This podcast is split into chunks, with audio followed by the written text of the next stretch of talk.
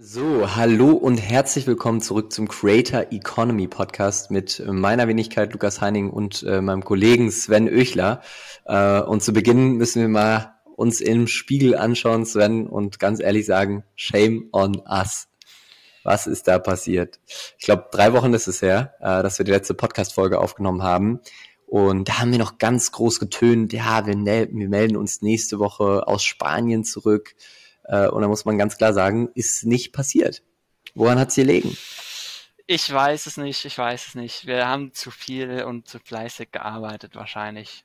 Der, der Cuba Libre an der Strandbar war mit Sicherheit nicht das Problem. Na, glaube ich auch nicht. Ähm, ja, aber äh, du, du sagst es, wir haben auch gearbeitet. Also es lag nicht nur an den 39 Grad im Schatten und dem Cuba Libre, sondern wir haben tatsächlich was geschafft. Das wäre vielleicht auch ein ganz gutes Thema für die heutige Podcast-Folge, ähm, dass wir mal ein bisschen Einblick darin geben, was wir gemacht haben. Ähm, deswegen, Sven, hau gerne mal raus. Äh, was war das Projekt, was wir in Spanien vorangetrieben haben? Und äh, ja, nimm uns mal mit rein. Ja, wir haben die Frontpage TV Summer Games produziert. Äh, was genau Frontpage TV ist, können wir ja gleich nochmal erklären für diejenigen, die das nicht wissen. Ähm, die Summer Games sollen ja eine Erweiterung von Frontpage TV sein. Äh, und das ist quasi eine, äh, ja, ich wollte jetzt schon Reality TV Serie sagen, aber es ist eben eine Reality Social Media Serie, äh, die wir auf unseren Social Media Kanälen veröffentlichen werden und wir waren eine Woche im wunderschönen Aldiana Club in, an der Costa del Sol mit zehn bekannten TikTokern, Influencern mit einer Gesamtreichweite von über 10 Millionen Followern und haben da ein, ja, ein Serienkonzept äh, produziert. Das war relativ simpel, so eine kleine Challenge-Woche, zehn Creator in fünf Zweier-Teams. Jeden Tag äh, werden drei kleine Challenges äh, produziert und das Team mit den wenigsten Punkten fliegt am Ende des Tages raus. Natürlich haben wir uns noch so kleine Gimmicks überlegt, dass die es ein bisschen spannender machen, dass ein Team wieder zurückkommen kann und so weiter. Und ja, das haben wir produziert, äh, haben heute das erste Video, äh, das erste fertige Video bekommen und sind, also ich bin mega hyped, ich bin richtig ja. äh, stolz darauf, was wir da geschaffen haben und äh, bin zuversichtlich, dass die Community das dann auch genauso annimmt. Und ja, zu, zu Frontpage TV, vielleicht kannst du das kurz sagen, was, was Frontpage TV ist, Lukas? Ja, super gerne. Also erstmal, ich bin auch halb der tatsächlich heute, Sven, äh, als du mir das Video geschickt hast, habe ich angefangen, es zu schauen und habe dann gedacht, nee, diesen Moment muss ich teilen und habe dann kurz einen Beamer aufgebaut und äh, mit allen Leuten hier bei uns im Office, äh, ich habe einmal die Rollos runtergefahren und eine kurze Kino-Session gemacht und wir haben es uns alle gemeinsam angeschaut und ähm, trotz des für unsere Verhältnisse schon langen Formates. Ja. Also, was hatten wir jetzt? 20 Minuten oder so? Ja, 18. Ja, ja krass. Es ist ja für unsere Verhältnisse schon lang. Wir bewegen uns hauptsächlich auf TikTok. Äh, da reden wir meistens von einer Minute maximal. Ähm, haben alle gesagt, dass sie es bis zum Ende spannend und cool fanden. Also äh, ja, bin auch äh, sehr happy und sehr sehr stolz drauf.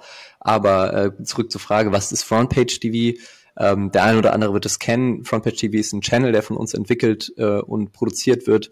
Ähm, Social Media Channel kann man sich im Prinzip vorstellen wie Schlag den Rab oder äh, Schlag den Star. Ähm, das heißt, wir haben Creator, die gegeneinander Spiele spielen, Challenges machen, ähm, Unsere Promis sind dann aber nicht die B- und C-Promis der TV-Welt, sondern die Stars von heute, die Social-Media-Influencer, die laden wir zu uns ins Studio nach Frankfurt ein bislang. Also es ist alles im Studio produziert ähm, und die sitzen sich gegenüber und machen coole Challenges gegeneinander. Und das Ganze veröffentlichen wir dann auf TikTok hauptsächlich, aber eben auch auf YouTube und Instagram. Und da war jetzt so ein bisschen die Challenge, wie können wir das weiterentwickeln und wie können wir vielleicht daraus auch einen ähm, ich sag mal, noch besondereres Format machen. Genau, und ja, ich schnüre immer die Vision, äh, so das TV total von Social Media zu sein. Und das, was wir bislang gemacht haben, das ist eben so die, die Daily Late Night Show, ähm, die ja jeden Tag quasi stattfindet und wo wir eine äh, feste Zuschauerschaft haben, wenn man das auf TikTok so sagen kann, die unsere Videos anschauen und die Frontpage TV Summer Games und auch weitere Formate, die noch folgen werden, äh, sind eben so die, die Special-Formate, die Samstagabend-Shows, die äh, ja für massive Reichweite und Aufmerksamkeit sorgen sollen, ähm, weil wir da dann eben zehn Influencer in Zukunft bei neuen Formaten vielleicht auch noch mehr Influencer ähm, vor der Kamera haben und mit denen gemeinsam lustige, unterhaltsame Formate produzieren. Ja. Und genau, also vielleicht auch nochmal ganz kurz so ein, zwei Zahlen einfach reingedroppt. Äh, wir waren jetzt eine Woche im Aldiana Club, äh, hatten wie gesagt zehn Creator mit knapp über 10 Millionen Followern und äh, haben nur über die Creator-Profile knapp 40 Millionen Views in der Woche generiert. Also auf TikTok, ohne die Story-Views, ohne YouTube Shorts-Views und so weiter. Und äh, das lässt sich, denke ich, schon ganz ordentlich sehen. Und auch äh, Aldiana, ähm, die dann im Hintergrund ab und zu zu sehen waren, äh, auf ja, Plakaten, Bannern, was auch immer, äh, die sind zu uns gekommen und waren natürlich mega, mega happy und dankbar dafür, ähm, dass da so viele große Creator da vor Ort gewesen sind und äh, Videos produziert haben. Ja, ja, wir haben ja auch aktiv äh, Videos gemacht, wo Aldiana eingebunden wurde. Also kann man an der Stelle sagen, war auch ein Kooperationspartner bei dem Projekt. Ähm, ja, 40 Millionen Views ist, glaube ich, nicht von schlechten Eltern, auch in heutigen Zeiten. Ähm, aber dabei bleibt es ja nicht. Also das waren jetzt, ich sag mal, die, die Postings der Creator als solches. Was passiert mit dem ganzen Content? Genau, der Content wird jetzt halt von uns verarbeitet und dann auf den Frontpage-TV-Kanälen veröffentlicht. Äh, und dann dürfen wir ja mal sehen, ähm, wie sich das dann in Zukunft entwickelt, ob wir da dann vielleicht mit einem Streaming-Anbieter zusammenarbeiten oder ob wir ähm, ja den krass Klassenfahrtweg gehen und ähm, vielleicht auch dann eine hybride Lösung finden, dass man mit einem Streaming-Anbieter zusammenarbeitet und es trotzdem noch auf seinem YouTube-Kanal veröffentlicht. Äh, da müssen wir einfach, einfach schauen, was die, was die Zeit mit sich bringt. Ähm, aber nochmal zum, zum Kooperationsthema. Ähm, genau, also Adiana Club ist ein Kooperationspartner von, von uns gewesen, von Frontpage TV und ähm, die Creator an sich sind da ja zu gar nichts verpflichtet. Das heißt, es ist ein Ad nices Add-on für Aldiana gewesen, ähm, dass die da halt äh, hin und wieder im Hintergrund zu sehen sind. Ja. Ähm, wie kann ich mir das vorstellen? Also ich war ja dabei. Insofern kann ich es mir ganz gut vorstellen. Aber für jemanden, der jetzt keine Ahnung hat, was da genau passiert, ähm, wie ist der Ablauf? Wie plant man sowas? Was ist das Ziel dahinter letzten Endes? Ja, das Ziel ist natürlich, äh, dass wir Videos produzieren, die am Ende unserer Community gefallen und äh, die Spaß daran haben, ähm, auf YouTube oder auf TikTok unsere Videos zu schauen und davon begeistert sind. Ähm, und ja, wie geht man das Ganze an? Äh, natürlich kommt es extrem viel über Inspiration, was sind Formate, die gut funktionieren, die in der Vergangenheit gut funktioniert haben. Äh, ich schaue mir da auch immer wieder ähm, ja, erstens den amerikanischen Markt an und zweitens auch die Fernsehwelt. Ähm, was im Fernsehen funktioniert hat, äh, ist nicht unbedingt zu verteufeln, sondern äh, man kann das einfach ein bisschen adaptieren und dann kann das auch auf Social Media funktionieren. Und dann ist es natürlich bei so einer Produktion, ja, ich sag mal, fast schon Eventmanagement bei so einer Live-Produktion. Da muss man halt schauen, äh, dass die verschiedenen Gewerke, die verschiedenen Zahnräder ineinander, ähm, ja, ineinander laufen und damit das dann alles auch vor Ort effizient und effektiv funktioniert. Das ist natürlich beim ersten Mal und gerade wenn das äh, im Ausland ist, wo man vorher noch nie selbst gewesen ist, natürlich nicht ganz so einfach, aber am Ende des Tages hat das alles auch bei uns äh, ganz gut geklappt. Und ja, dann sind wir da eben mit den Creatoren vor Ort, äh, produzieren die Videos. Ähm, das ist alles, ich sag mal, live. Also da wird, ab, abgesehen von ein bisschen B-Roll, äh, wird da nichts gestellt, sondern es wird alles äh, original produziert. Und jetzt sind wir im Editing und äh, zaubern da feine Videos raus. Ja. Ja, kann man vielleicht auch mal teilen, einfach ganz transparent. Ähm, war ein Pilotprojekt und wir haben da tatsächlich auch einiges an Learnings für uns mitnehmen können. Angefangen von Planung optimieren, äh, feste Zeiten planen, feste Abläufe planen, mehr Zeit einplanen, als man im Vorfeld denkt. Äh, es ist ja fast immer so, aber man merkt dann tatsächlich doch, okay, das ist ein bisschen aufwendiger. Ähm, aber wirklich auch, glaube ich, die Produktion, also produktionsseitig waren wir tatsächlich auch nur zu zweit, weil es natürlich ein Pilotprojekt war, wo wir auch ein bisschen einen Kostenrahmen im Blick haben mussten. Ähm, aber auch da hat man gemerkt, äh, jetzt auch in, in, den Videos, da kann man natürlich noch, noch äh, einiges rausholen, auch äh, wenn man da ein bisschen mehr auffährt. Ja, da spricht natürlich der Videograf in dir. Ne? Also dafür, dass wir nur zu zweit gewesen sind, hat es schon eine unfassbar geile Qualität. Äh, und ich glaube, für eine YouTube-Serie ähm, kann sich das mehr als sehen lassen. Ähm, ja, selbst, ich, ich, selbst, äh, selbst Streaming-Anbieter würden da wahrscheinlich sagen, hey, passt, nehmen wir so. Ja, also das, also es ist jetzt äh, Forschungslorbeeren. Äh, ihr müsst das dann selber beurteilen. Wenn es rauskommt, könnt ihr euch natürlich auf unseren YouTube-Channel, aber auch auf TikTok, auf Instagram dann ansehen. Ähm, klar, es ist, es ist nicht schlecht, aber der Perfektionist in mir sieht da ganz viel Verbesserungspotenzial. Ähm, und deshalb ist es ja ein Pilotprojekt gewesen. Ähm, Sven, wie war's? Wie war die Woche? Äh, worauf willst du hinaus? Ja, einfach so, wie war's? So. Ja, war lustig, also hat Spaß gemacht. Darauf wollte ich hinaus. Also, äh, wir haben eine Menge coolen Content produziert, aber ich glaube, wir hatten auch alle eine Menge Spaß. Und das ist die Hauptsache. Ähm, ich glaube, das merkt man auch. Also ich finde, man merkt auch, heute habe ich das erste Video gesehen, wie gesagt, Sven hat es mir mittags zugeschickt und wir haben es dann im Team auf der Leinwand geschaut.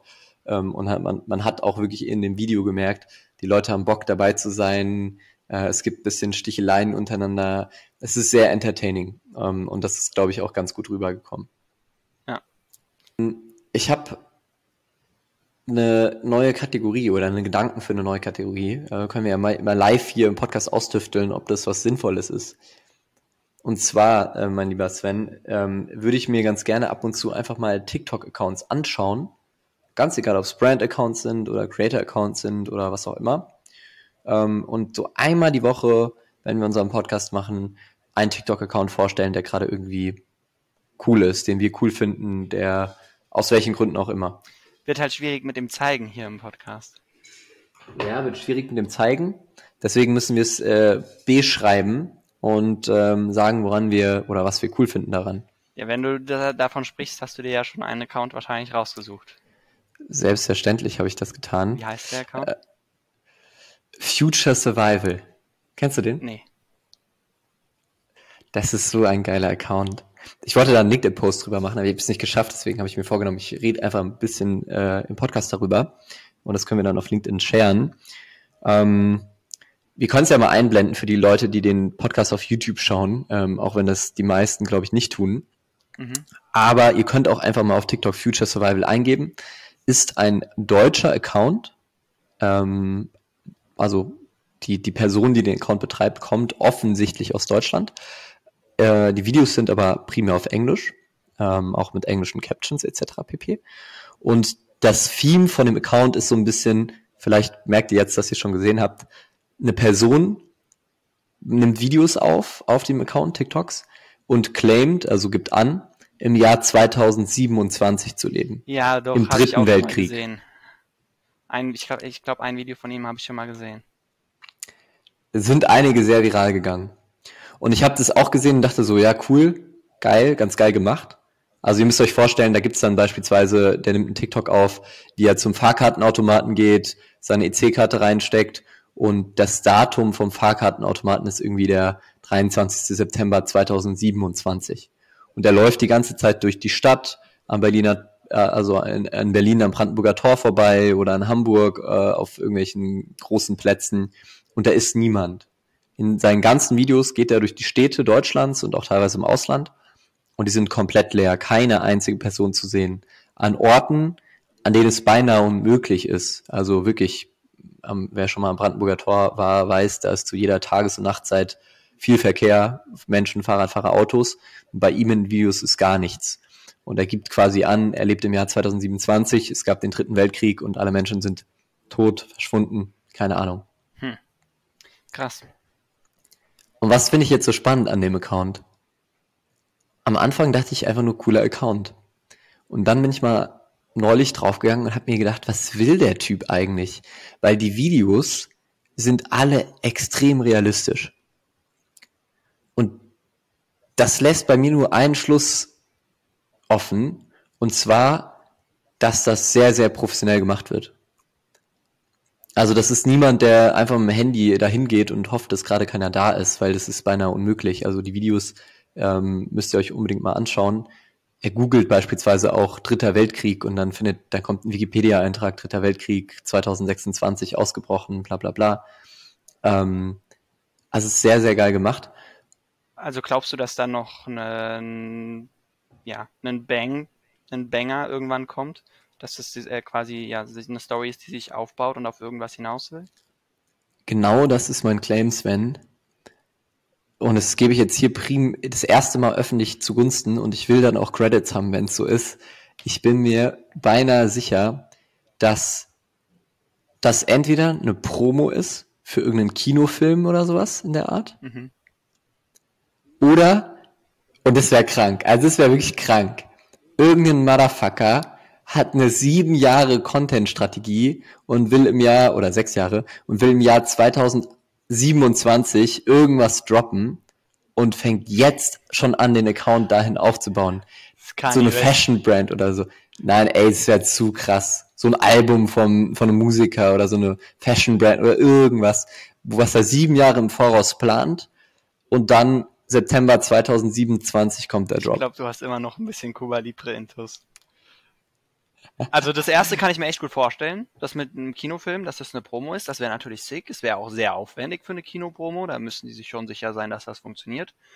Mm, aber ja, ich kenne den, also ich habe den Account jetzt nicht mehr so präsent im Kopf. Ich glaube, am naheliegendsten ist schon, dass es einfach eine verrückte Privatperson ist, die Bock auf Videoproduktion hat und kuriose Gedanken hat und die nach außen tragen will.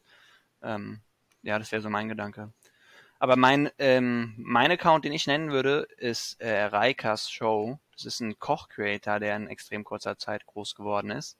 Ähm, der, ja, interessante Gerichte macht, äh, die auch ja, einfach re relativ einfach nachzumachen sind, also so wie es viele andere Koch-Creator auch schon erfolgreich auf TikTok machen.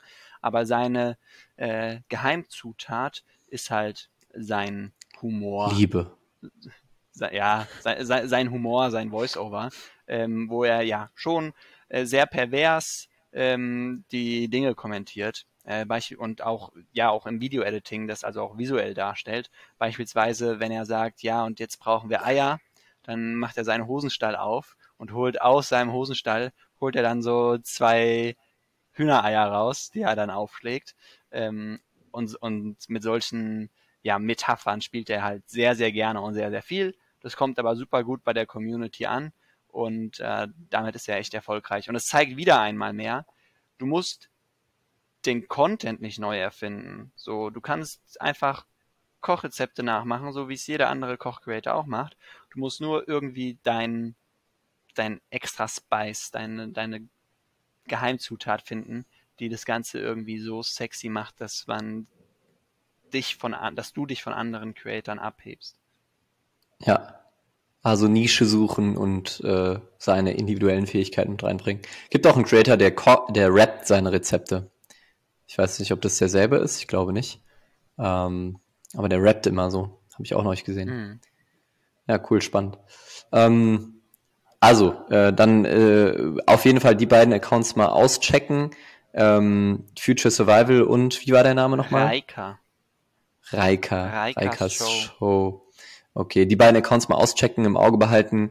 Ähm, wenn der Kinofilm droppt an Future Survival, ähm, ich hätte gerne Tickets für die Premiere, weil ich der Erste war, der das öffentlich äh, genannt hat. Äh, Sven, ein paar schnelle Fragen an dich. Bist du ready? Schieß los, aber ohne Gewehr. Wel uh, richtig guter Wortwitz mal wieder. Wir sollten auch so einen Comedy-Podcast machen. Vielleicht äh, so den, den, den Podcast der schlechten Flachwitze oder so. Ja. Kommt. Okay. Dann äh, hau mal raus, äh, welche Ads findest du auf TikTok richtig kacke? Uff. Keine Firma nennen, sondern so allgemein. Was sind Ads, wo du so denkst, Alter, warum? Kann ich dir ehrlich gesagt gar nicht so genau sagen, weil ich ja dann immer direkt weiter scrolle. Also generell Ads bei TikTok catchen mich null. Also ich bin da jemand, der echt immer direkt weiter scrollt. Und ich sag mal, ja, so klassische Animations-Ads, so äh, die man irgendwie in diesen ganzen, ich sag mal, Video-Editern macht, wie die heißen Promo.com und sowas. Äh, so klassische Animations-Ads, da ja, ist, ist man direkt weg. Also wenn, ja. wenn Werbung auf TikTok, dann schon sehr nativ äh, aufgenommen, dass du das Gefühl hast, es hat ein Creator produziert. Ja. Ja, kann ich bestätigen. Also äh, ich scroll tatsächlich nicht weiter, weil es mich allein aus Berufswegen interessiert. Ähm, und ich gucke mir auch oft schlechte Ads an. Aber ich merke, also beispielsweise alles, was animiert ist und kein Realbild, ist einfach so ein krasser Fremdkörper auf TikTok, dass man direkt weiter scrollt. Also macht gar keinen Sinn. Dann TV-Kampagnen, die einfach auf TikTok verlängert werden, die so richtig übertrieben aufwendig produziert sind. Man, auch da hat man direkt das Gefühl, es ist jetzt irgendein Fremdkörper, das gehört nicht hierher und scrollt weiter. Und was ich auch oft sehe, was mich richtig aufregt, wo ich mir so denke, Alter, muss man sich nur fünf Minuten auseinandersetzen, um den Fehler zu fixen, ist, dass der Text sich überlappt.